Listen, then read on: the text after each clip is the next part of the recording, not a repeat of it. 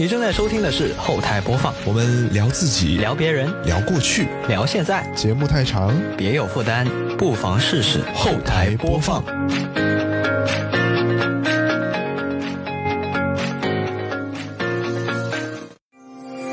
各位听众，我们节目是在每周一的零点零一分准时更新。您可以在 Apple Podcast、QQ 音乐、小宇宙、喜马拉雅、荔枝 FM。和其他泛用型播客平台收听到，全年无休。Hello，大家好，我是 Johnny，呃，欢迎收听本期的后台播放。那么这一期节目呢，是我们猫狗月企划的第三期节目。此前我跟卡敏在聊这个节目的时候，这个企划的时候呢，其实呃有一些想法，就是想要给到大家一些不一样的内容，就是一种全新的形式，让大家可能在听节目的过程中呢，能够收获更多的东西。因为其实这个形式跟我们以往的形式是不太一样的，还是有蛮大的区别的。这个本期节目呢。呢，呃，第三期节目是回归到了狗狗的这个主题，因为此前两期节目卡敏都是在录猫猫的主题嘛。那这一期节目呢，由我来主持，我呢就邀请到了我几位养过狗狗的朋友来一起聊一聊他们养狗过程中发生的那些趣事。那么在第一 part 的内容里面，我邀请到了我的好朋友 Evelyn。跟他聊一聊，在养一只狗狗的时候，家里的生活给他带来了什么样的变化，然后在过程中又有发生怎么样有趣的故事呢？的名字叫丫丫，是个女孩子，然后它是一只棕色的小狗狗。嗯，那你这么说，其实丫丫在家里待了很长时间哦，九年时间，真的比我们家。两只小狗的时间都要长很多，那相信在这个过程中也会有很多有趣的故事。其实当初啊，就是丫丫是你们家养的第一条小狗嘛？对。那就当初有什么样的一个契机养一只小狗吗？当时，呃，其实我一直都很想有一个自己的玩伴，但是我是独生子女，然后我父母工作也比较忙，所以。就是我也希望可以家里有一个小小宠物，我的一个妹妹，然后来陪我。然后我妈她经过她和我爸的商量之后，她同意了这件事情，于是就和我的发小一起，就是一人呃养了一只，就是呃同一窝的小崽崽。哦。就是我妈也希望，嗯，在他们上班的时候也能有一个小朋友陪着我。那那个时候就是。刚买回来的时候，你是在上初中？嗯，对，我记得那个是在初一升初二的暑假。那所以在那段时间里，就他陪着你，或者说你陪着他，度过了很长时间的快乐时光。是的。但是其实就是那个时候，其实你要去上学嘛。那在上学，然后爸爸妈妈也出去上班的时候，他也会一个人，不是一个人，一一条狗在家，会不会觉得很担心？哎呀，他在家一真的是一个人。在家就他就是一个人啊，嗯，会担心这个问题吧，所以说我每次放学回家都会尽量的多花时间陪陪他。就会不会觉得，哎呀，我 那个时候还比较小嘛，我觉得很多人会想着，我能不能上学也带着他一块儿去，然后带着他一起上课，会不会有这种比较？不成熟的想法，这个倒还没有，因为呃，曾经的我是一个好学生，然后同时我也担心把他带到学校去，他会不会在我上课的时候万一跑出去了呢？啊，好学生不代表就就就不能带狗狗去上学哦。不不不，你要遵守校规。哦，那那那你说的也很有道理。那其实你觉得呃，在。诶，丫丫来到家里了之后，就是对于你们家的生活，就是像你跟以前肯定会有不一样。那实际上你觉得会带来了怎么样的改变？嗯，其中一个比较大的改变就是。呃，我们平时睡觉的时候，就是门边都不会有什么东西拦着的。但是因为他就是他喜欢上床，他上床又下不来，所以经常有时候最早的时候爬上床之后，他就下不来，然后会会在床上尿尿。然后我妈就很生气，她就会把我们房门口用凳子或者什么东西阻隔开来。然后白天的时候，就是我们不在家的时候也会阻隔。然后我们回到家了，可能就不会。但是当我们睡觉的时候，也担心他会跑到床上，所以每到晚上睡觉前都会把那里先摆上东西。西拦起来，防止他跳到床上，然后又下不来，然后又尿尿什么的。那就是说，其实也挺麻烦的，就是每天得搬来搬去，然后，嗯，因为肯定很多个房间嘛，就就等于说是你要封上的就是平时呃有人在的房间，那其他房间那就关，就还是要关着门这样。还好，也就两个房间。哦，那那那其实还好，但是也略微麻烦一点。我记得我们之前就为了让他们不进房间，就是在网上买了那种呃，有点像那种呃可以开的那种小门那样哦，对对，我们搬了新家之后也是买了那个，相对来说方便很多啊。就平时就开着，然后人不在的时候关上，其实省很多事儿。对，但是我有时候完全把那个打开，然后我被绊倒过，摔的比较惨啊啊，是吗？对，那那有点有点狼狈，有点狼狈。那其实就是我觉得养狗了之后，还有带来的另外一个改变，应该是呃，我们出去玩的时候就该怎么办？就是它是去寄养呢，还是说有时候有机会带着它一起去玩？嗯，对。但是其实因为丫丫它。比较惧怕坐车，可能是因为小时候它是一只非常幸运的狗狗。它在一岁的时候，还没满一岁的时候，其实是得了细小，然后还没满两岁的时候。也是感染了狗瘟，不过幸好都抢救回来了，所以他小时候就留下了一个比较不好的印象，就是一上车就是要去医院，就是要去打针去吃药，所以他很恐惧坐车，每次坐到车上他就会叫，所以我们也很少会带他出远门去旅游，因为他一上车就会就会太激动啊，会叫啊什么的，对他，因为他现在年纪也大了，对他身体也不太好。嗯嗯，然后如果是我们，比如说要回趟老家，或者是要出去旅个游的话，我们就会把它寄托在宠物店。哦，这样子。那其实如果相对来说去一些近的地方，也会考虑带它出去玩。嗯，去年十月份的时候，我们不是一起去了，呃，那是哪里啊？茂茂茂峰山还是哪？呃，也不是。不太记得了，我们去年十月不是出去了吗？其实，对，呃，那是他应该是不知道是唯一一次还是很极少数的机机会，对，极少数，对。哦。我们我们就是基本上都是比较经常每天就是带他在楼下小区转，或者是在啊江边走走什么的。那确实，对于小狗狗来说有点惨，没有办法出去开开眼界。嗯，不过我觉得对于他来说，跟我们玩会比出去玩更好玩。那就是说，其实平时经常在家里跟他玩，就是，呃，有什么玩法？比如说玩具啊，还是怎么怎么样的？嗯，会有玩具啊，然后我也会抱着他，我抱着他看电视或者是玩手机什么的。我基本上，我这个。这个寒假因为疫情嘛，然后就一直在家待到了四月中旬，然后我我每天其实我的我的那个 KPI 都没有完成，因为每天我一我一起床，然后出去一趟，然后他就会围着我，然后我一进到房里面，他就会开始叫，然后我就出去陪他，然后然后就让他在我腿上睡觉啊，或者是跟我一起玩玩具啊什么的。就基本上你的假期就是陪他。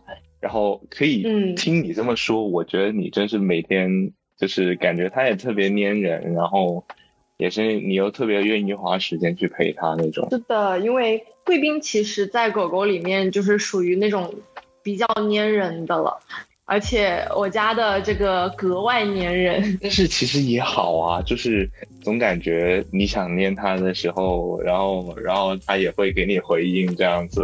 那其实。嗯，就是你觉得丫丫来了家里之后，就是她的家庭地位到底是怎么样的？对于你们家人，或者说对于你来说，我觉得他就是我们。他是我和我爸还有我妈的心头宝啊，就家里最重要的那个人。他是他是年纪最小的女儿和年纪最小的妹妹。嗯，其实养丫丫养了这么长时间了，有没有觉得就是因为过程中你也少不了要去照顾她嘛？就是平时爸妈不在家的时候，那嗯，在这个过程中，就是有没有说呃需要一些就是特殊照顾，或者说？他在生病的时候，你有没有说去照顾他这样？嗯，有，因为他现在不是已经快九岁了嘛，他其实身体也有一些多多少少的毛病，在三二三月份的时候吧，就是他会不舒服，然后去做所有检查，然后最后发现是呃腰椎间盘突出啊。然后我们当时是就那段时间每天陪他去医院，然后做那个激光治疗，然后给他吃药什么的，嗯，一直到他就是有好转。感觉就是照顾狗狗，呃，也是一件非常需要耐心的事情。我觉得照顾狗狗的过程中，会不会相对来说会比平时做事情更加有耐心一些？因为会的。觉得看到他们是一一种比较脆弱，然后是一种非极弱势群体的感觉，然后就觉得特别的可怜，特别的心疼，然后就会有特别想要。呃，关心他的那种想法，嗯，会很心疼。在这个照顾他的过程中，你觉得自己有没有学到什么以前不会的东西，一些新技能？嗯，我学会了如何给他喂药。哦，这个，这个我觉得其实挺难的，就包括你说，哎，就是他要喂那个药片，就就挺麻烦的，就因为他们经常不吃。就你不可能说直接一个药片放在那他就吃掉，那不可能，很太理想了这种状态。那对，到底是应该怎么去喂它，才是一个很就是比较好的方式？嗯，我最早就是在二三月份的时候嘛，然后去医院那个。呃，医生教我的一个方法是什么？扣住他的上颚，然后把药塞进去，然后吹他鼻子什么什么。但是我感觉他会很难受，而且也比较不可控。然后后面我就发现，你把药丸包在鸡胸肉里面，然后给它喂进去，它就会愿意吃。这还是，而且美食诱惑。是的，还有一个小技巧就是。在你把它包的喂包那个鸡胸肉里面给它喂进去的时候，你要立马再给它喂下一坨，这样子它上一坨就不会怎么嚼，然后就会直接把那个药和鸡胸肉一起吞进去，它就不会注意到，哎，其实里面还有些其他的东西。看来这个东西确实需要一定的技巧啊！你不光是那种，我我记得以前喂那种，呃，好像还会有胶囊还是什么样，就是粉末状的那种，你还得去就把它冲冲完冲成水，然后给它给它喂进去。就是需要拿那个针筒去让它喝，然后这个也是一件很麻烦的事情。我总觉得每次喂给他的时候，就会就喝一半漏一半的感觉，而且效率极低。他会特别的抗拒，因为他知道那个是什么东西，他不会说你没有办法拿那个吃的东西去诱骗他，就。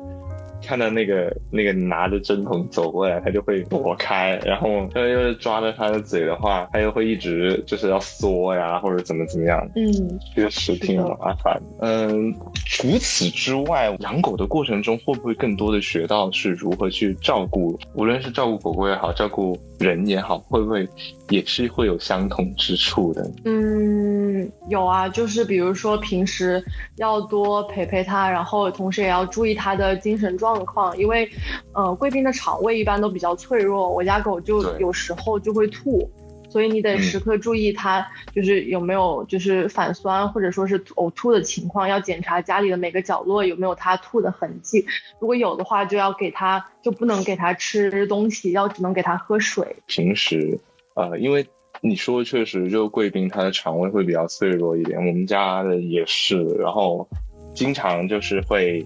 嗯，就会有吐的这种情况，但是呢，哎，这个东西又说不定哦。有时候我们家这只呢，它是不吃饭，然后不吃饭，其实不想吃狗粮，就是不爱吃狗粮，然后饿了之后就吐。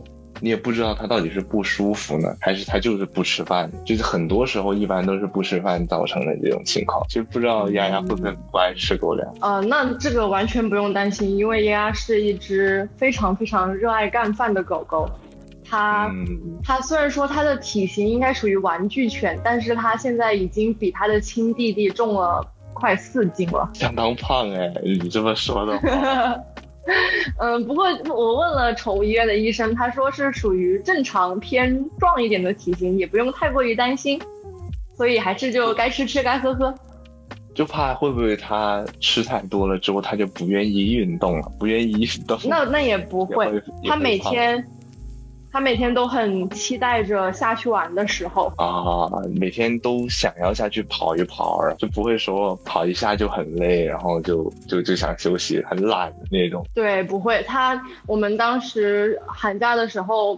有有段时间天天带他去江边散步，一散就是一个小时，他也走得很欢快，走路走得非常的愉快。没有想要抱吗？就是它没有说撒娇啊，要抱啊。嗯，没有，一般都是怕，可能就是我们怕他走累了，然后我就会说我抱他一会儿，然后我把我就把他抱抱抱着走一段，然后再把他放下来。不过如果天气热了的话，他有时候会停下来，然后就看着我，就告诉我说好热，我不想走了。然后我们就会嗯歇一会儿，然后再带它回家，或者说我抱着它，我直接就走回家。不过真的好很多哦，前两天带他们两个出去走，就是走了一可能每个几分钟，然后就开始啊过来扒拉，然后就说哎要抱要抱，哎呀天哪，真的是。太少运动了，就是完完全全每天基本经常在家嘛，然后家里肯定你运动就是比较有限的，家里的空间是有限的，那每天就吃了除了吃就是睡，然后就可能就懒很多。你这么说呀，真的好很多，呃，就胖了。那你们，你们也可以多带他们在楼下散散步什么的。不过说句实话的，就。其实，呃，如果以后出来工作了，你觉得还会有这么多时间去遛狗吗？嗯，我觉得还是有的吧，因为我现在不是在学校吗？然后我爸我妈现在也在每天都工作，但是他们依然每天早上我爸买菜，或者是晚上他们俩吃完饭也会带他去楼下散步。还是主要养成一个习惯。看来我还是太懒，就是每天早起十分钟。呃。嗯，其实是一件很困难的事情，因为我基本上都会压着点起来，然后就临急临忙的出门，就基本上没有这种情况带他们下去。所以那就每天每天晚上可以饭后散步的时候带他们走走。是的，就其实，呃，其实散步的时间不需要很长啊，就真的十分钟、十五分钟，我觉得都每天都如果每天都带的话，其实这么短时间都足够。就不需要说什么非要抽个半个小时、一个小时的去遛狗，其实不一定，而且也不是说跑得很远啊或者怎么样，其实带他们走一走也挺好的。不过像这种下雨天的话怎么办？下雨天就只能在家里陪他玩了。下雨天的话，因为狗狗是不管下不下雨，它一到点儿就开始催催你要带它下去嘛，所以一般遇到这种情况呢，我们要么就跟它讲道理，如果它不听的话，就是我们就会带它去车库，或者是就在楼下大堂一楼大堂，然后走一圈，就告诉他说，哎，你看下雨了，我们不能出去。然后这个时候他也就是明白外面。就是有什么情况，所以他也呃知道啊。那你跟他讲道理，你觉得他是会听得懂的吗？就告诉他，哎，今天外面下雨，没有办法出去。你在一楼走到外面啊，然后你就给他看，你跟他说外面在下雨，我们出不去，因为他看到了，就是地上是湿的，他也知道他不能够淋淋雨，然后在外面走，所以他也他也会明白的。那你觉得平时丫在家听话吗？就是比如说，呃。你在教他一些小技能的时候，就是，呃，比如说让他做啊，比如说让他呃做一些动作的时候，他你觉得他听得懂你说的吗？会不会很？我们家好像没有教过他小技能啊，就是说单单纯的就是让他听话没有嘛？就比如说。嗯，就是让他做下这种简单的决定，没有。无德无无无才便是德，但是他听得懂我们说话，就比如说你说一些呃关键词，他就会呃就是有反应。不过我觉得就是好像全天下狗狗都会有这个反应。啊，比如说呃说出去玩，然后他就会很兴奋，然后。然后就想就就走到门口准备出去，会有这样。是的，而且就是不只是这些，有时候你说你说，哎，外面好像没有下雨，然后这个时候他会突然看着你，然后当你也看着他的时候，两个两个人对视三秒之后，他就会开始叫。就是关键词捕捉能力非常强，就是有时候觉得，他倒是挺聪明的，又有时候觉得他挺蠢的。就是你在说一些东西的时候，也不知道他到底是。呃，听得懂，不愿意去做，还是说 他根本就听不懂？呃，就像果果一样的，就经常我觉得他是听不懂，但有时候妹妹是 听得懂，但是她不愿意去做，就挺头疼的。有时候有时候叫他们去做一些事情。嗯，我觉得他丫丫聪明吗？我觉得丫丫很聪明，她很会看眼色。嗯，就比如如果我真的很不高兴了。就是我可能因为一些事情，然后很烦心的时候，他也不会来打扰我。那他会不会想着在你不开心的时候过来陪陪你啊，或者说怎么样？嗯，也会啊。就比如说，如果我不开心的时候，我坐在沙发上，我叫他，他就会立马从窝窝里出来，然后坐到我腿上。嗯，之前有一个机缘巧合吧，就是，呃，家里想要养第二只狗狗，然后一开始我们是没有想去买的，就是想去。比如说去流浪狗的那种组织啊，或者怎么样去找一只，就是领养一只。然后那个时候我就有加很多的联系方式。那其实加完了之后，最后这事儿没有成型，但是呢，它依然留在了我的朋友圈里面。那我就经常会看到他在，他们会在朋友圈里面发一些什么，呃，留走走丢的狗狗的一些求助啊，或者说怎么样的。其实作为养狗的人来说，我觉得看的会非常难受。那其实如果，嗯，你遇到了就是在街上遇到一只流浪的狗狗，那你觉得你会怎么处理这件事情？就我之前其实，在公园里面遇到过一次，然后之后因为我感觉它经常就在那里，然后呢。我之后会想着要去带一些，嗯，狗粮啊，或者怎么样去，去给它吃。然后其实我在之前也有在路边遇到过那种狗狗，然后就，呃，就会比如说去便利店买点东西，买点面包啊，或者买呃火腿肠什么的给它吃。就就这真的是这两次，我会很怕看到这个事情，因为之前。挺搞笑的，有一次是在家我家附近，然后见到有一只大狗，就是呃站在那里，就就好像找不到主人那样子。然后那个时候我们就呃有好几个热心的群众，然后就围在它周围，看到它脖子上有挂的那个名字跟联系方式嘛，然后呃就就想打电话去去找那个主人。然后其实我们那时候也很担心，说觉得找不到或者怎么怎么样。然后，然后正准备打电话，然后隔壁有一个工地里面是那个人就走了出来，说啊，这是我的狗啊，啊，真的很搞笑。但是就那个时候我会觉得特别担心，特别心疼，就觉得嗯。我会自动的把家里的两只狗狗带入进去，就如果他们两个走丢了会怎么办？就觉得特别的难过，就会有这样的想法，就觉得哎呀，在外面流浪狗狗特别可怜这种。嗯，我我也会有这种想法，就是想着万一哪天丫丫它走丢了，那那该怎么办？所以每当我想到这个时候，我就。就是呃，坚定每次带他出去玩，一定要看好他，就是一定要牵着绳子，不仅是对路人的就是呃保护，同时也是对他的一种保护。嗯，是的，没错，所以还是要大家出去遛狗一定要牵绳啊，千万不要让它乱跑，就不要觉得放开了它叫它能回来，其实这种不定性还是蛮高的，所以。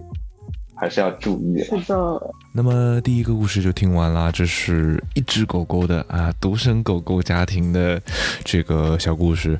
那么接下来我们再听听有两只狗狗的 K K，看看养两只狗狗又会给家里的生活带来怎样的不同呢？Hello，大家好，我是 KK。然后我家里现在有一只贵宾，名字叫吉仔，还有一只牧羊犬，就是边牧，它叫羊仔。这两只狗狗其实有养多久？他们吉仔的话养了两年，然后羊仔的话养了一年多，快两年了。属于是第一次养狗是吗？就是之前没有养过。对，都是第一次养。当时为什么就有有一个什么契机让你选择要养狗狗呢？其实养小养养一些小动物对我来说是从小到大的梦想吧，甚至到现在我也一直想继续再养一只猫。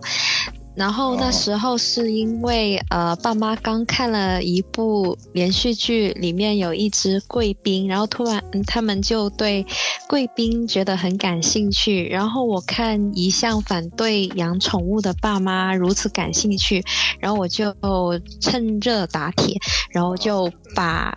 狗狗领回家了，然后我爸妈幸好他们又觉得 哦真的很可爱，然后我们家里就开始了一个养狗的旅程。就是还是要趁着他们突然间感兴趣，然后就赶紧激一下他们，然后然后他们就慢慢的去接受了。其实有没有说，呃，有一个接受的过程啊？就因为原来家里人比较反对，也会有。刚开始的话，其实我爸还是算是同意我养狗的，但是我妈的话是非常的反对。他就之前就比如说让他看一些狗狗的电影啊。就比如是忠犬八公那些电影，然后他看了他他就会很反感，他就说都是假的，P 上去的。然后我就拍电影怎么 P 呀？然后他就觉得就这种东西是假的，因为他觉得养狗是很麻烦的一件事情，人自己都照顾不好自己的情况下，你为什么还要去养这个小动物？我妈是这么觉得的。但是后来吉仔到了我们家里之后，反而一开始，因为那时候我还是。是读大学，我经常要回学校，我妈妈反而照顾他比较多，甚至现在我妈妈对他的感情甚至比我还深厚。为什么这么说？就因为相处的时间比较长嘛。对，然后我妈妈是属于那种养了之后就会对小动物非常有责任心的人，她就一直强调，你既然养了它，你就要对它有责任感，就这样子。然后我妈就会非常的在乎，假如说。他们犯了什么错，我骂他们，或者是说想打他们屁股，我妈都是不允许的，都会骂我。觉得很心疼吗？就还是说，就觉得这样子不行，呃，对，应该换一种方式去教育他。对，甚至我妈有一次把我的名字也叫错了，就比如她想让那个狗狗到那个她的那个狗厕所那里尿尿，然后她就跟我说：“加油，过来尿尿。”就是她把我的名字叫错了，嗯，就会有这种情况发生。正常哎，很对，很正常。我妈也经常叫错，就是叫叫叫小狗，然后就叫了我的名字，哎，然后她一时间就没有反应过来，哎，不对呀。我好像叫错了，就很神奇啊！为什么会这样子？因为，呃，是不是小狗小狗对于他们来说啊，比我们更加重要？毕竟我们长大了。其实对于他们来说，小狗应该也算是就是他们的孩子，然后就他们把我们跟他的地位扯平了。嗯嗯，感觉家庭地位现在已经呃有所下降。或者说，呃，有时候觉得狗狗还会更加重要一些。那其实你觉得养狗之后，给就是你的生活或者说家里面的生活带来了什么改变吗？天翻地覆的改变，就是会呃，在就比如说回到家第一时间。就比如说以前回到家，你可能就是啊洗个澡，然后就可以坐下来玩游戏。但是现在不一样，是简直是完全不一样。你有空的时候，你就要去遛狗，就带他们下去一个小时、半个小时，最起码也要半个小时。然后回到家，第一件事还要帮他们去擦手啊、擦脚啊，然后擦一下他们的身子啊之类的。嗯。就假如说下雨天你不能去遛狗，回到家你还要花时间跟他们玩，喂他们吃饭，还要打扫他们的大小便。那是不是因为其实因为羊仔是一只比较大，就属于是大型犬的话，经常还是需要经常去外面遛。如果家里只有鸡仔。一只的话，会不会你就觉得平时在家里玩也足够，不一定说经常要带它出去玩？会会轻松很多，这也是我爸妈一直说的，就是说，假如说只养一只小狗的话，倒是轻松很多；养了一只大型犬的话，的确会挺大麻烦的，比较适合退休。啊，那当时为什么就是要选择养第二只狗狗呢？因为那时候我们的想法就是那时候我们也要去上班什么的，然后看到吉仔，然后有个摄像头，看着吉仔每天都啊呆呆的坐在门前，然后我们觉得啊好可怜，他会不会自闭啊？因为我们看了很多相关的链接，就说小狗会有自闭的心态，然后我们就很担心，我们怕小狗的心理出现了什么障碍，啊，然后我们就去养了第二只，然后第二只我们想着他们可以当朋友一起玩的，但是到现在他们也、也是各玩各的，相容。对，是各玩各的。那平时会打架吗？呃，小的会欺负大的，啊，就是仗着他的年龄比较大，然后就会欺负大的。那大的会让着他吗？会会让着它，会让它咬。那已经已经算很好了，就不是那种打架，然后就就是。哦，他们不会不会不会打架。那其实为什么当时你会想着，就一开始养鸡仔小属于小型犬嘛？那后来为什么要买一只大型犬呢？就为什么不突然的觉得他们两个，因为他们两个如果体型就是差不多的话，会不会会玩得更好一些呢？或者说他们如果买两只同样呃那种种种类同种狗，会不会他们两个就融入会更快？可能会，但是其实吉仔的性格本来就不是很喜欢跟小狗一起玩，就算是以前嗯去遛它，它也没有很喜欢跟小狗一起玩。它本来就有一点点自闭，然后 其实养羊仔是真的就是人嘛，就是突然的自我，嗯再加上一点自信啊、盲目的自信啊，还有跟风啊这种各种因素加起来，啊就会突然之间嗯觉得，哦，我有能力，我养过小狗了，我有能力养一只大狗，然后就把大狗带回家了。甚至现在我也会觉得，我还想养一只猫，就是人就是这样子，永远不会满有点足。冲动消费的这种感觉。嗯，也不能说消费吧，就是冲动领 养。对对对对对对，就是还是冲动使然。鸡仔跟羊仔他们两个的性格是差异蛮大，就是一个、你这么说，鸡仔会比较自闭一些，但羊仔他是比较活泼开朗的那种，非常活泼，太活泼了。然后就属于在边牧里面都是那种超级活泼，然后呃就是没过于沙雕的、过于神经的状态。嗯，对，我觉得他应该是史上最傻的边牧。那你觉得这是好还是不好呢？就是它到底是沙雕点好呢，还是说呃冷静一点、沉稳一点好呢？因为很多就是呃看网上面说边牧是智商第一的狗狗嘛，就是非常聪明。嗯那看杨仔平时的样子，确实不是很聪明的样子。你觉得这个好还是不好呢？其实还它有取舍？其实他傻或者是不傻，其实我们也没有什么关系，因为都已经把他当成家人了。嗯而且，其实虽然他傻，但是它是一只非常非常听话的狗狗。甚至我在网上看过这么多小狗，可能都没有它听话。它就长大到现在，它就只拆了一次家。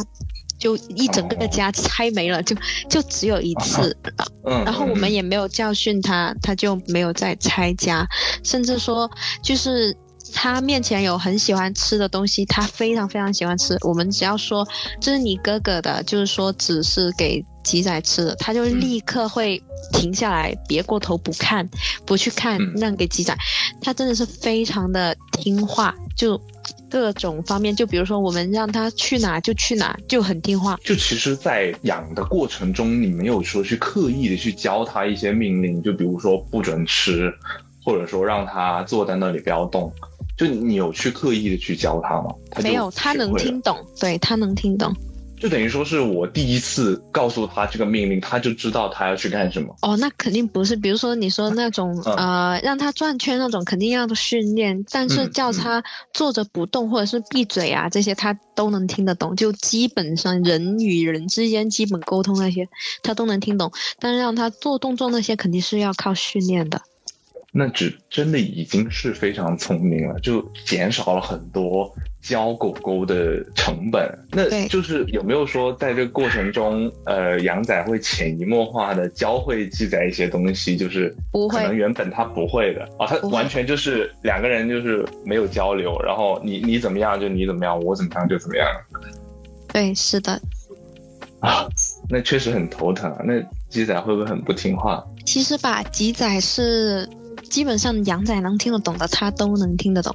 只是吉仔他很有性格，然后嗯他就你们说的话，假如说呃你有零食奖励给他，他会照着做；但是你没有嗯东西奖励给他，他就会自己想做就做，不想做就不做，就看他心情。就就是嗯啊，对。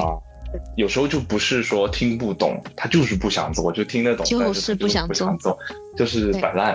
你在照顾狗狗，就是也有两年时间了。那在过程中，你觉得有没有什么之前你学没有学会的，或者说什么新技能吗？嗯，就是耐心吧。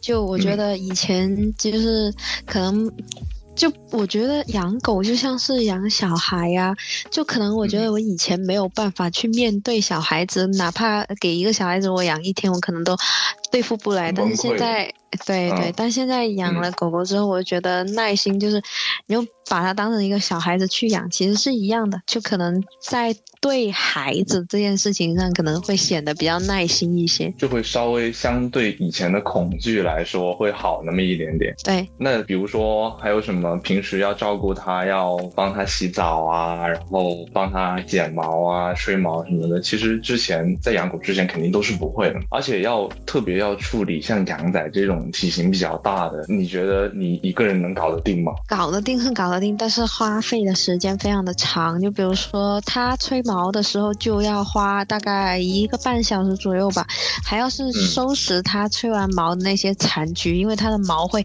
你一整个洗手间都是，对，而且特别哦长。而且它很快就，因为它的毛比较长，然后羊仔又经常很喜欢躺在那些湿漉漉的地上，然后导致它经常哦臭，很容易臭，然后要经常去擦它，嗯对，经常要帮它洗澡平。时你说不洗澡的话，就是拿拿那个毛巾去帮它擦一下那些毛啊，或者对对而且它毛真的很长的话，吹起来也很费时间。是，我觉得羊仔养羊仔是真的很锻炼耐心，而且你在遛它的时候，是不是也很锻炼体力和那个耐力？什么叫我遛它？倒过来说，啊它遛的我，不是我遛的它。嗯，对，就我觉得挺挺挺可怕，就是你如果是这种大狗力量这么大的情况下，给你的压力会很大的哦。会会每次拉到手痛，因为他现在还小嘛，然后对嗯世界还是每天都充满好奇，嗯，所以假如说可能到他三岁啊，或者是四岁的时候，可能他就没有这么夸张，就不会说横冲直撞这样子。嗯我们在花费在羊仔那个绳子，就是遛狗的那个绳子上面，已经花了超多钱，各种的绳子都试过，还有说什么哦让他不会爆冲的绳子，各种都试过，然后都不行，他还是一样会冲，这就是他的天性吧，可能就是。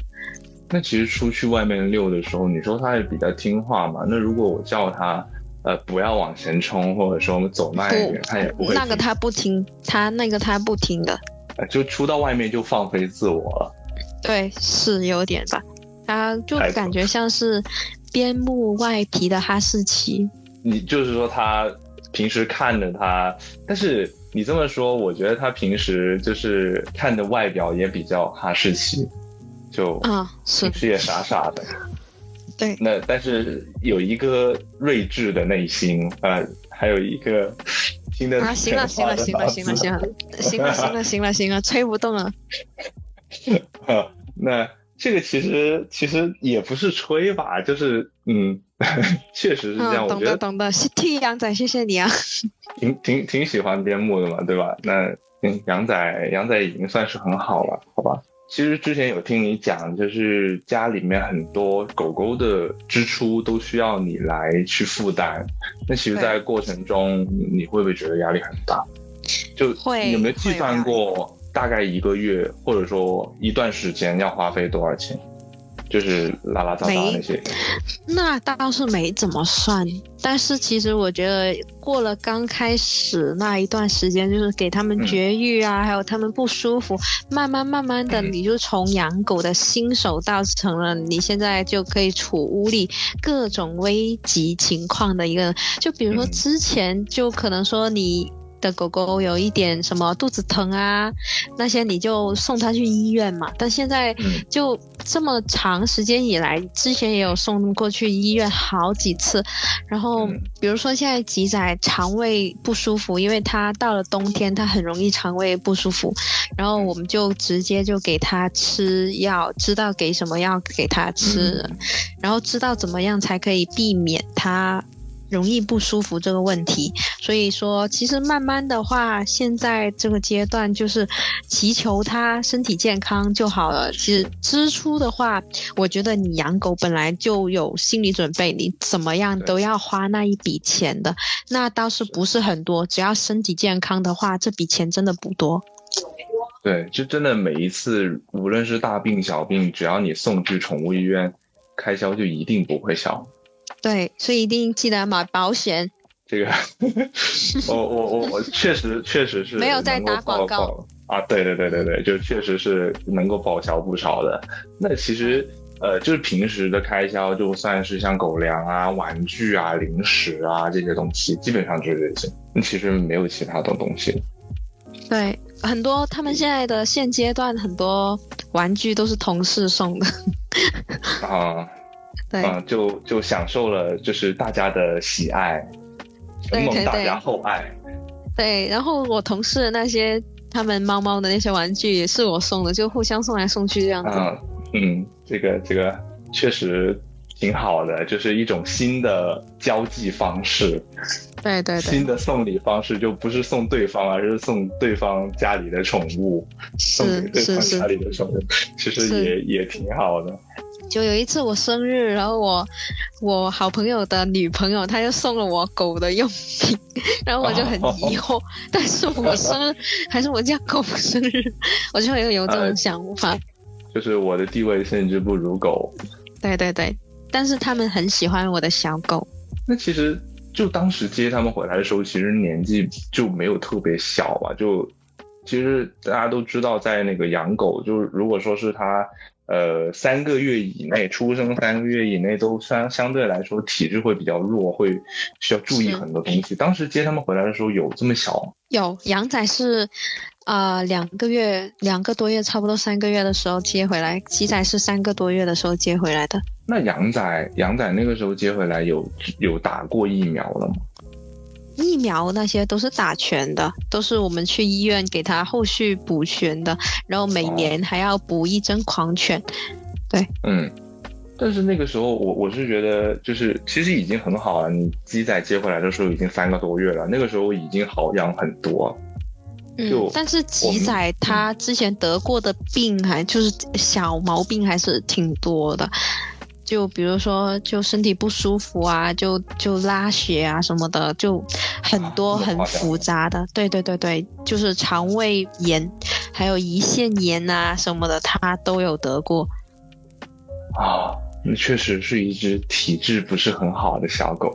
对，所以冬天的话，它特别怕冷，我们就会很注重这些，给它穿两三件衣服啊，这样子，然后抱着它睡觉啊，这样子，然后就可以，因为那是它人生第一狗生第一个冬天，对，嗯，对，然后第一个冬天它就很难熬，去了三四次医院吧。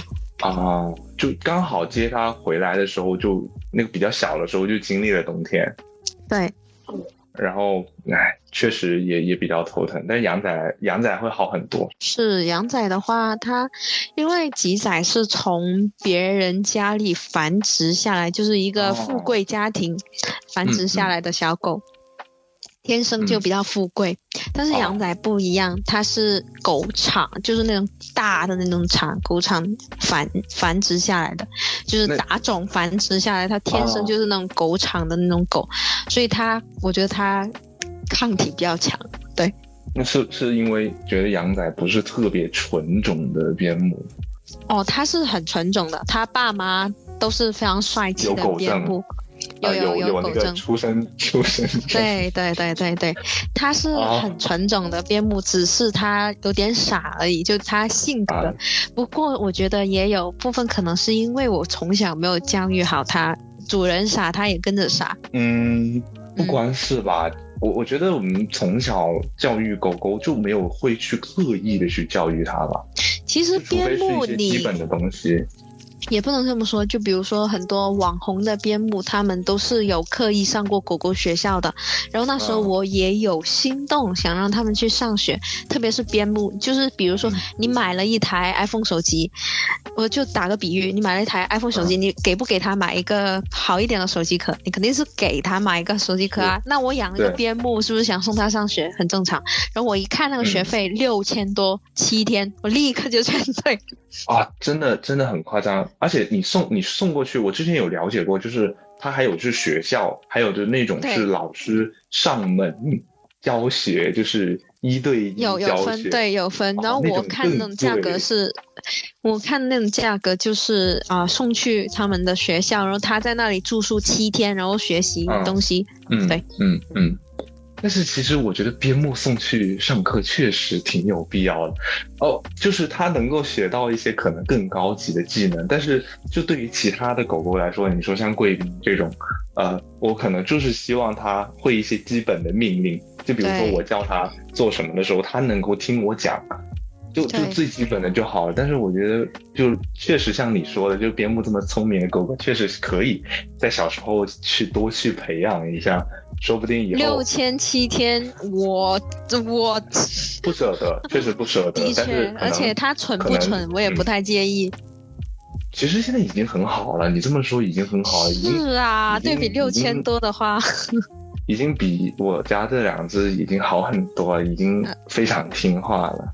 是挺满意的了，已经。对啊，就不要给它这么大的压力，不要嗯对，它有压力。太高的要求。其实对于狗狗来说，我觉得最希望的就是它健健康康、快快乐乐，就这么简单，就没有说过多的要求，哎，是非得它会什么东西。就像嗯我们家这只比熊一样的，就女子无才便是德。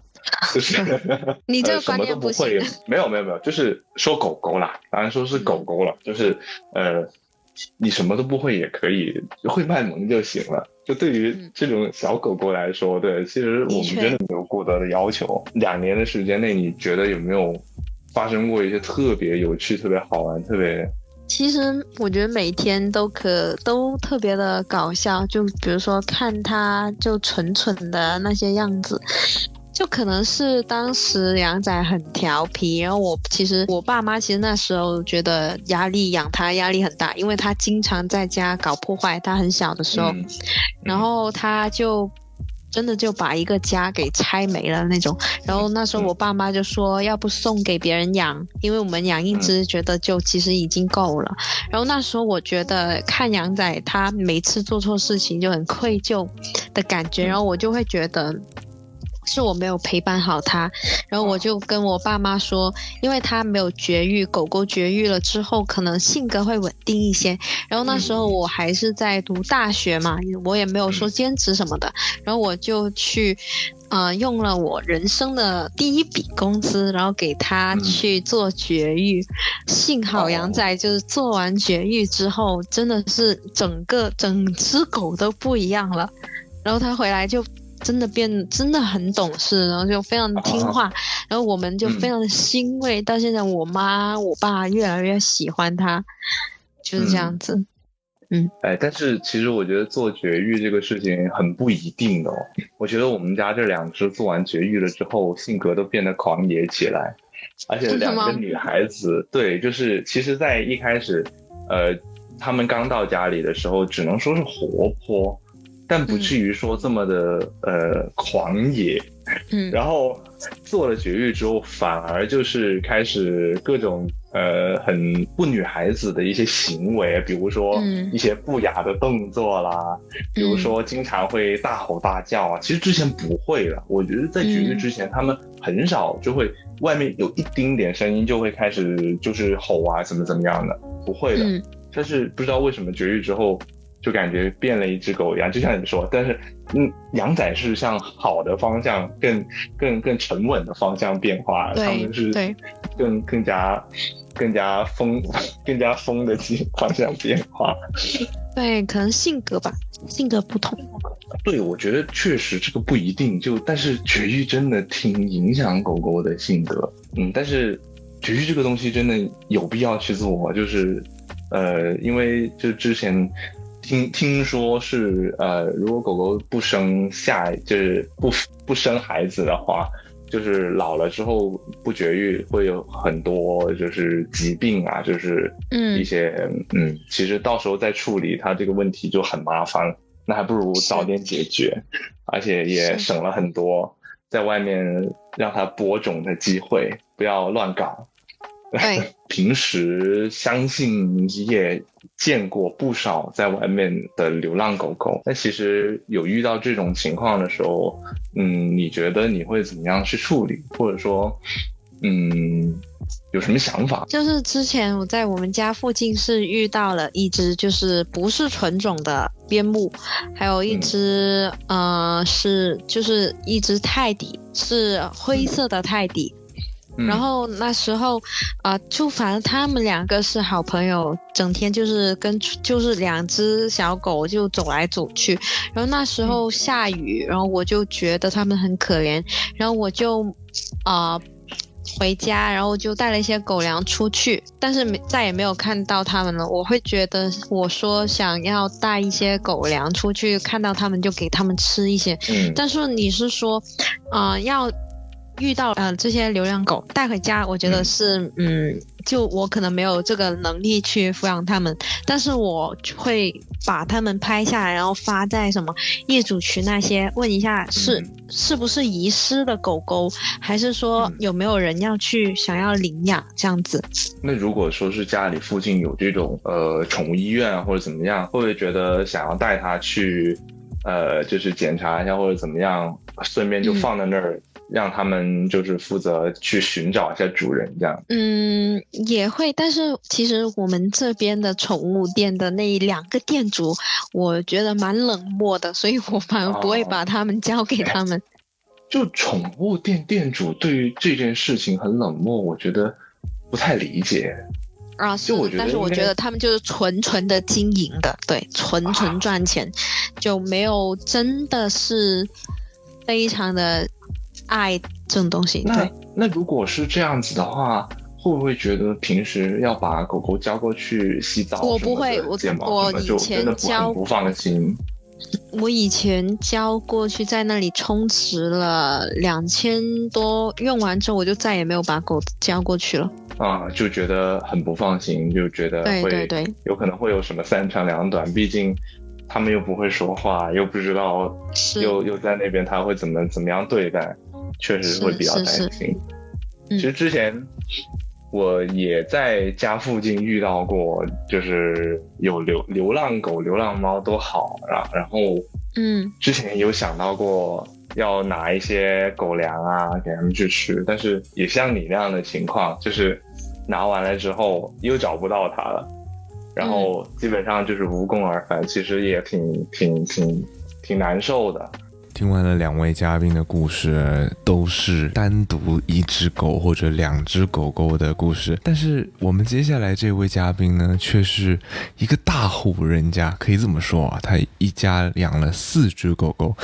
那么四只狗狗真的会给家里面带来很大的压力吗？或者说，跟养更少的狗狗又有什么样的不同呢？然后我们一起来听一听。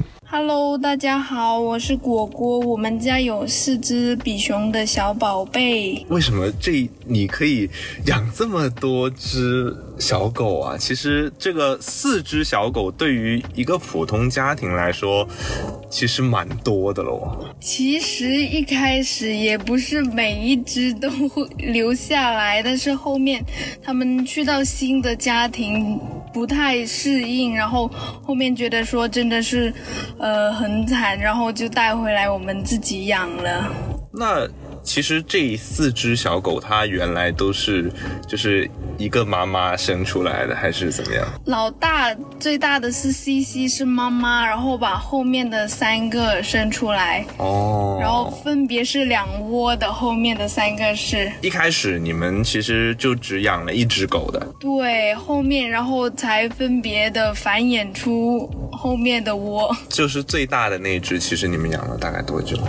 现在有十岁了，其实也蛮长时间。是很小很小。当时是为什么想的要让他们就是生孩子？是意外呢，还是本来就有这样的计划呢？本来只是想生一窝，后面意外成就了第二窝。就是那当时有没有说在生小狗的之前，就是人家会说，哎，比如说我这只狗狗，就是我要去配种，就是说一定要找一个呃纯种的爸爸。然后去配种，然后才能生出来一窝比较纯种的个宝宝，有没有这样子的一个想法？就是因为我们从来没有试过，就对于我自己来说，我家的两只小狗都是，就是到了时间之后就去做绝育了。其实我觉得狗狗做绝育还是蛮，就是蛮关键的，因为它们在年龄大了之后，如果不做绝育又不生孩子的话，挺容易会有有各种各样的疾病。那当时你们是不是为什么想要它去生这个小狗？其实配种这个问题，你真的是问对人了。可能很多人的呢都觉得很奇葩的这个配种。我们家的最后那两位呢，其实是妈妈跟儿子生出来的，所以很多人都觉得，哇，怎么这么奇葩呀什么的。其实，在狗狗的世界里面，没有说她是妈妈呀，然后怎么怎么样的。嗯，就是没有想那么多，那个时候。是的。我我在发现，就是小狗它们出去玩的时候，就是跟其他的那个小狗朋友一起玩的时候，他们会就是有一些小狗过来亲近它，它可能会不喜欢，就是就会比较挑。那那那个时候怎么就是怎么找到那个爸爸呢？当时我也不是很清楚，因为那时候只是没有来得及给它绝育，然后就中招了。哦，那那那你的意思就是说，当时还是一个意外，就是它不是你们计划好的事情，差不多可以这样说。那就等于说是它也是呃刚到绝育的年纪。我记得小狗好像是不到一岁就可以去做绝育了。当时我也不是很记得了，只是那时候刚好哎把大宝宝生出来了，然后大宝宝是很开心、很兴奋的那种宝宝来的，然后刚好妈妈那时候没有绝育，然后产生了这个意外，有了第二窝。哦，就是一开始第一胎是是是是是计划的，然后第二胎是意外的。是的，而且我发现，就是我之前听别人说，狗狗是越生越多的，就是第一窝只有一只，然后第二窝会更多，是吗？我们家第一窝是六只，第二窝是七只。其实这个也是越生越多，差不多可以这么说吧，看小狗的。这也太能生了。那等于说是你们当时第一窝只留了几只啊？六，一开始生了六只就留了一个。啊，最后留了一只，啊，其他都送给朋友啊、亲戚啊。其实那个也是送出去了，但是他就是很不习惯，然后被那边的主人劝退回来了。哦，就怎么不习惯？就是去到一个陌生环境，然后又觉得一直叫啊，然后邻居呢就会投诉他，然后那边那个主人就把他劝退回来哎，了。其实小狗，呃，我们之前也买过小狗，就是刚到新的一个环境，其实他们会不适应，但是就是晚上睡觉的时候也会哼啊，然后叫啊，但是其实过了大概一两天也会好吧？那可能是他比较喜欢我们吧，因为到了那边，他不适应他，没人没人在家呀，或者说你不经常跟他玩呐、他也会叫的。其实嗯你要因为比熊犬呢，其实很需要陪伴的那种犬狗狗来。主要还是小狗，小狗确实相对来说会比较想需要，就是有人在家陪它。对，那么现在其实就对于你来说，这几只狗狗都不是在家里的，是吗？是的，因为一些家庭原因，暂时就没有办法在家里养。对，是的。哦，那平时就说，呃，平时有没有经常去带狗狗出去玩啊，或者说去散步啊什么的？有空的话，不下雨，我一般都会带它们去珠江边溜一下；下雨的话，就会在宠物店室内陪一下它们。但是我我其实觉得他们挺就有点有点小惨呢，就是呃没有办法长时间的陪在主人身边，然后会不会每次你去到宠物店都会看到他们很兴奋很开心，然后过来找你？是的，但是我感觉的话，好像我们家两个男宝宝的话，他只要可以出去玩的话，就会比较兴奋；女孩的话就还好，如果听到是我的声音的话，就会比较激动一点。那你会就大概频率多久去看他们一次？一个星期一次，或者比较有空就会密一点。那其实也隔得蛮长时间的。是，我觉得他们他们如果是这样子，经常在宠物店的话，会不会还有一个问题，就是开支会大很多？嗯，是会大很多，但是我们也是有宠物店的那种 VIP 卡，因为他们从小到大就 就是开到现在，优惠的话其实也还行。就是一开始第一只小狗来到你们家的时候，已经是在宠物店住，还是怎么样？没有第一只小狗，其实已在家了。就到后面生的太多了之后，然后也有一定的家里的原因，才寄到寄养的宠物店里。现在的话，因为家里人生病，所以不能哦养在家里面，就会对狗会过敏啊，或者怎么怎么样啊？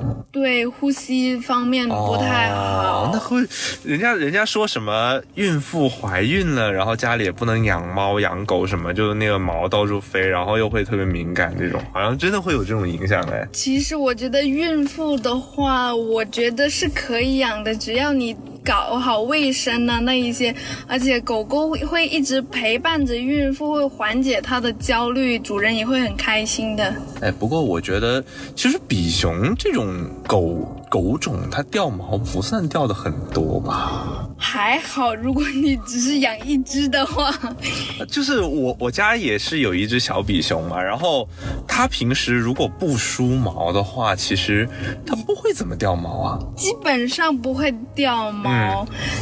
就是一般它去剪完头发回来，可能会比较掉的有点点，或者你穿比较粘毛的衣服会粘到你身上，除外基本上不掉。我觉得就反正你穿黑色的衣服，然后就会能看到那些毛一条一条的粘在衣服上面。是的，其实还好，我觉得，而且比熊真的很可爱，我还是比较推荐大家说去养比熊。因为比熊，而且它比较小只嘛，其实我觉得对于很多养狗的那个就初就是一开始养狗的人来说，小小型犬确实好养很多。因为大型犬的话，出去遛狗都是一个问题，而且是不是我我听很多朋友说，就是呃小型犬其实不那么需要经常在外面遛。其实如果你家里面空间够大的话，平时让它跑一跑也可以的。但是大狗它在家里施展不开，就经常需要在外面跑来跑去，可能也会为你的养狗增加很大的负担。是的，因为我之前楼下一楼那里是有一位那个萨摩耶的那个主人，嗯他就一直把狗狗放在门外那里，让它自由活动啊什么的。那它不会乱跑吗？就它还是比较乖、比较听话的那种。算是比较乖的，只要你不拿食物去诱惑它。那就是没有。那你诱惑它，你给它吃完了，它还是会往回跑的嘛？就它不会不认家，就因为有些有些狗狗跑出去之后，它不认家，然后就跑不回来了。这种事儿其实很担心，就我特别担心狗狗跑丢了，然后就跑不回来了，那哪敢把它放在外面乱乱溜啊？它基本是有人在家才会放在外面的，而且它很乖的，就趴在那个门口那里休息一下啊什么的。有时候我就会去叫一下它，给它一些肉条，它会比较兴奋一点。其实它吃完就翻脸不认人的，所以 根本不用担心这个问题。哦，那确实。那其实我是想知道，就是其实，在你们家这几只小狗的呃长成长的过程中啊，就。你有没有说去在家里面去照顾它们？其实，呃，我觉得照顾狗狗会不会比照顾猫猫要相对来说比较容易一点？感觉狗子比较粗粗生粗养一点。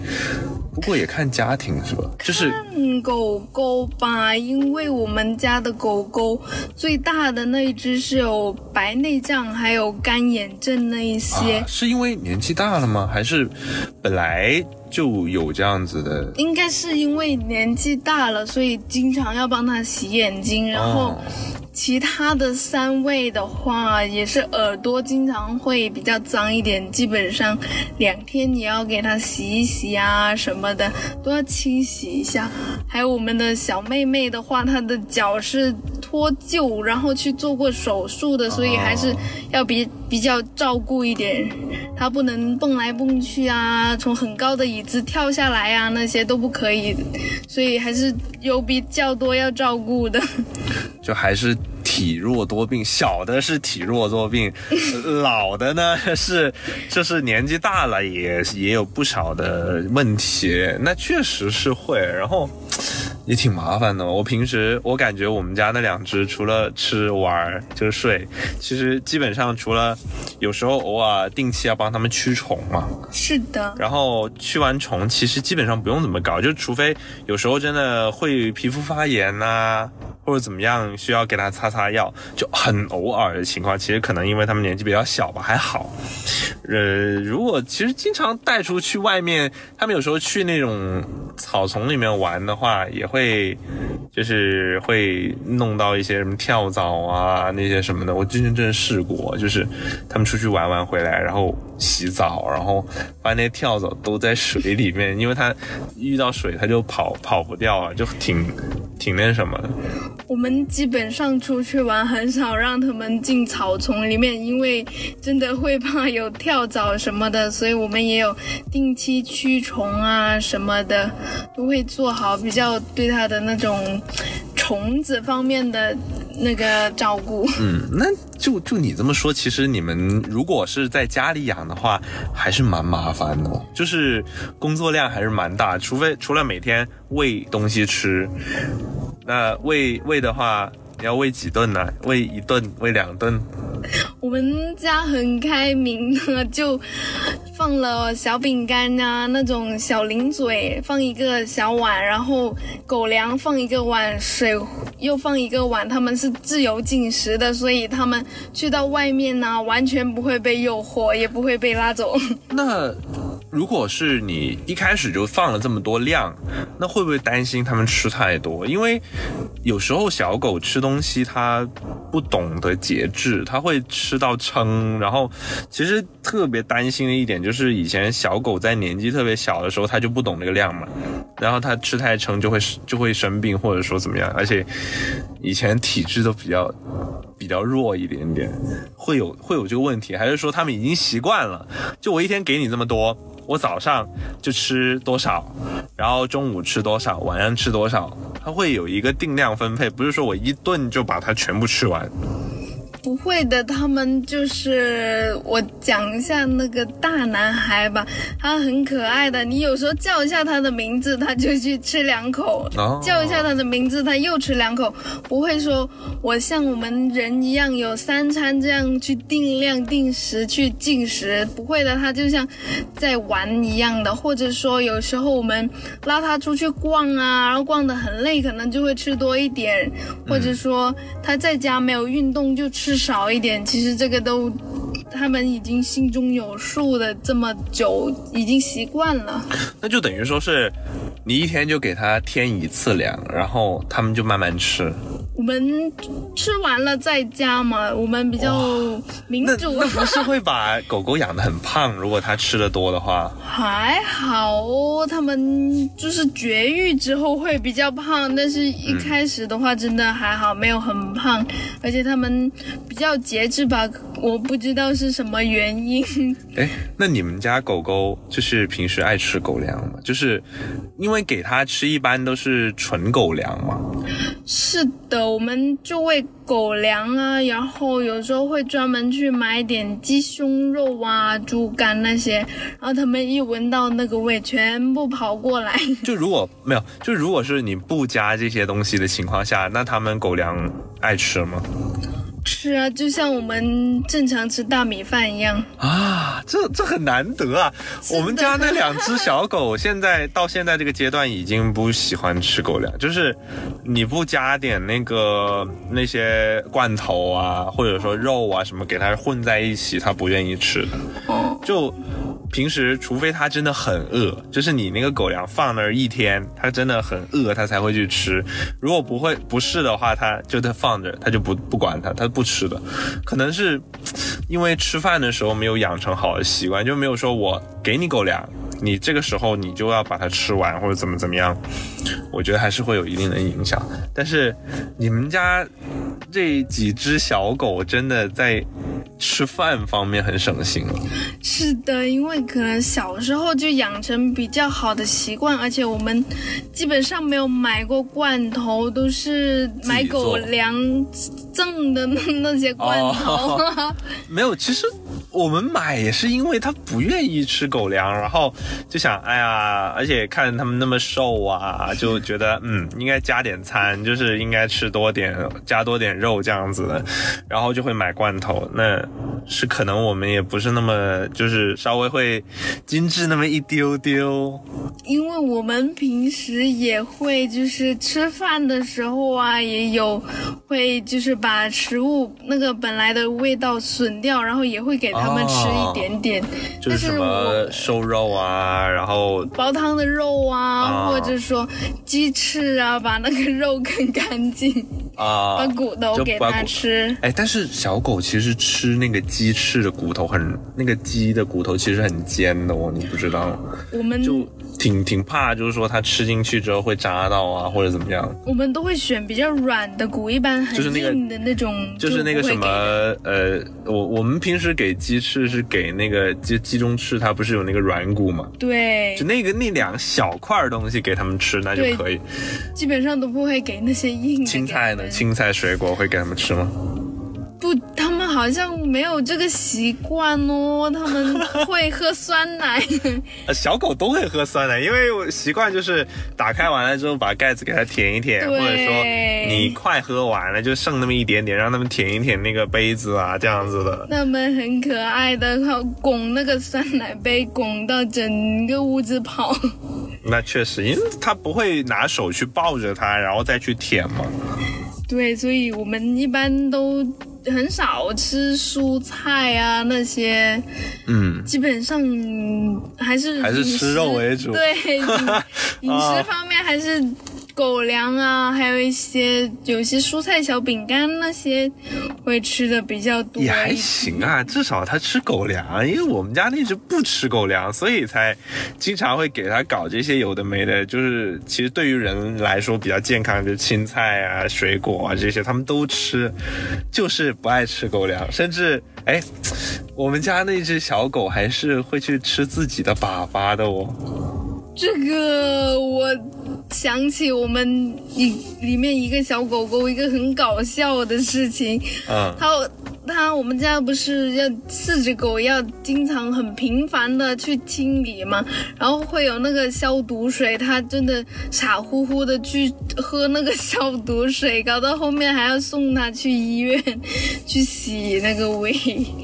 太惨，就平时还是要多照看一下，因为时不时就，而且你很怕说小狗去吃，比如说去阳台上面玩，或者在外面玩会吃那些虫子啊，什么那些，真的有可能会吃到啊。然后或者说不小心捡到地上的什么东西，之前我们家那只大一点的呃小狗，它就试过，就是在地上不知道捡了什么东西吃，吃完了之后就开始就是、那个拉拉稀，然后当时就送去医院了，哇，真的是很很紧张，非常紧张。的，那其实养狗也养了蛮久了，有没有你觉得在过程中觉得比较有趣的一些小故事？对，我想起之前我跟我朋友一起去溜我们家的大宝，它真的很搞笑，我们都给它取了叫妈宝狗，嗯因为我是一直拉着它，然后我想让我朋友牵一下它，它就一直都不愿意，然后一直在那里叫，然后嗯我一拉回去，它就安静了，我叫它不要说话，它就很安静的跟我们一起走，所以狗狗可能我们家的狗会比较粘人一点，不知道别人家的是怎么样的。不过真的，我觉得狗狗还是蛮认主人。就是你，呃，别人牵它，它真的有可能不太愿意。虽然说狗狗很多都是性格比较好，就是你出去外面，呃，陌生人摸它什么的都没问题，但如果牵它的话，很多都不愿意，就是觉得很排斥这个事情。嗯，那除此之外呢？你觉得，就是我觉得应该会有很多有意思的一些回忆。我觉得很暖心的是我们家的最小的那位妹妹，嗯，她每差不多到我下班的时间，她就准时在门口等我。她有时候我晚下班回来，她也会在那里好像生我气一样的跟我赌气，不让我抱。嗯嗯嗯，平时准时下班呢，就会很开心很开心的在门口那里摇啊摇，然后让我抱他。嗯，就他都知道你是什么时候回来嘛，对，然后他就会提前就在那准备好。我发现狗狗都是这个样子，就是它它内心是有一个时间的，然后呢就差不多就在那儿等着你回来。如果你不回来，其实它会很着急。就是比如说你今天晚上有事儿，然后没有准时回来，它们都会在门口等着我。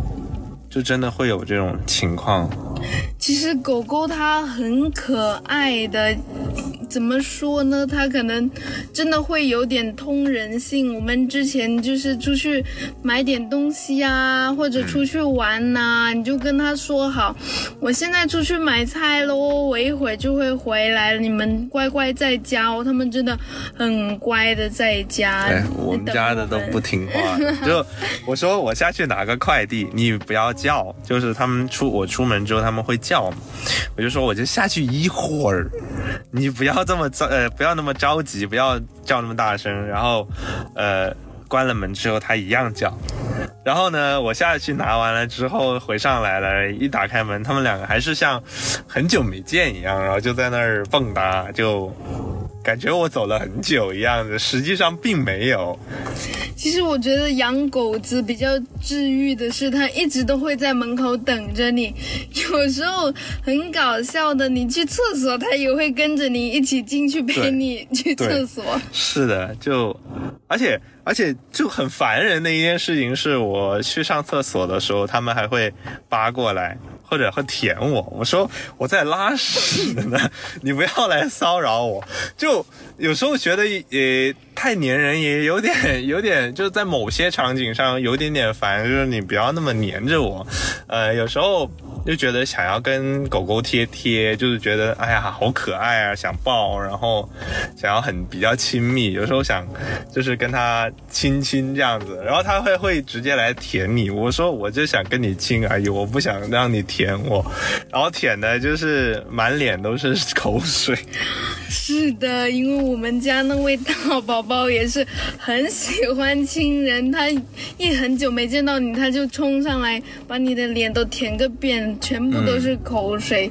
然后其实狗狗也是很需要陪伴的，因为我们家大宝呢，它是有一个那种球球玩具，它会一直拉着你跟它玩，它一直都不会累的。是，其实，其实我觉得，嗯，从你的故事里面，我听到了一个，就是即使家里面真的这段时间是不给养狗的情况下，你们还是没有选择抛弃它们，或者说是，呃，送给别人，而是以一个更好的方式去解决这样的问题。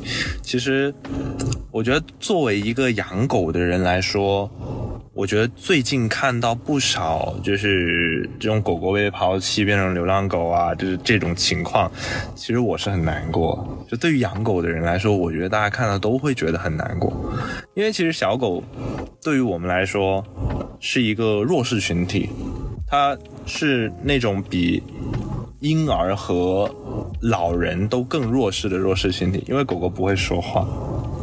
他们真的没有办法去说出心里的那种话。其实每次去宠物店看他们的时候，真的很心酸。嗯，因为他，因为我后面要走的时候，他一直对着你，就是要你，你怎么还不带我回家？为什么不带我回家？一直把我放在这里，其实真的很可怜。很难过，确实是很难过。所以我觉得这种方式其实相对来说解决已经非常好了。就不知道，嗯，就是如果假设哈，假设说你在路上遇到一只流浪的小狗，你会愿意把它接回家吗？还是说，比如说更好的方式去帮它去寻找一个新的主人？我觉得我可能会帮它寻找主人，或者说我可以先到宠物店帮它洗个澡啊，驱个虫啊，拜托宠物店去发一些启示，说我就是这只狗可以领养啊，有偿领养啊，或者怎么样的，去帮它找一个新的家庭。我觉得这样会比较好一点吧。是，我觉得这样子解决更好一点。真的，作为对于一个非常极弱势群体来说，我觉得能帮到多少就是帮多少。哇，我之前在路上有看到那种就是流浪的小狗，就特别担心，因为我不知道我能做什么。可能我遇到它多几次，我下一次我会想要带狗粮啊，带什么给它们吃，然后不然我就真的没有办法。其实真的是有一个情况的，之前真的有一只狗狗，我们也是我们家的一个最帅的狗狗，嗯然后送给亲戚养了，然后它真的就是走丢了。那时候真的非常的伤心，也不知道他在外面怎么样啊，有没有被人捡到啊，现在的生活过得怎么样啊？其实真的会很担心他的。嗯，就是我觉得大家还是会有一个同理心，因为同为养狗人，大家就会有这样的担忧啊。好了，非常感谢大家能够收听到这里了。本期节目到这里就进行到尾声了。嗯，其实，在这期节目里面聊到了很多关于狗狗的一些有意思的事情。当然呢，可能。呃，也希望能够给到一些想养狗狗的呃朋友一些小建议，或者说嗯一些帮助吧。就我希望大家嗯能在养狗之前好好想清楚，啊、然后在养狗之后能够一直对这个小生命负责任，不要再出现像是流浪狗啊这种弃养的情况发生。其实我们在节目中也有聊到啊，也就是以领养代替购买这个方式，其实我觉得也是一个更加有爱心、更加好的一个解决方式。那么非常感谢大家收听，我们下期再见吧，拜拜。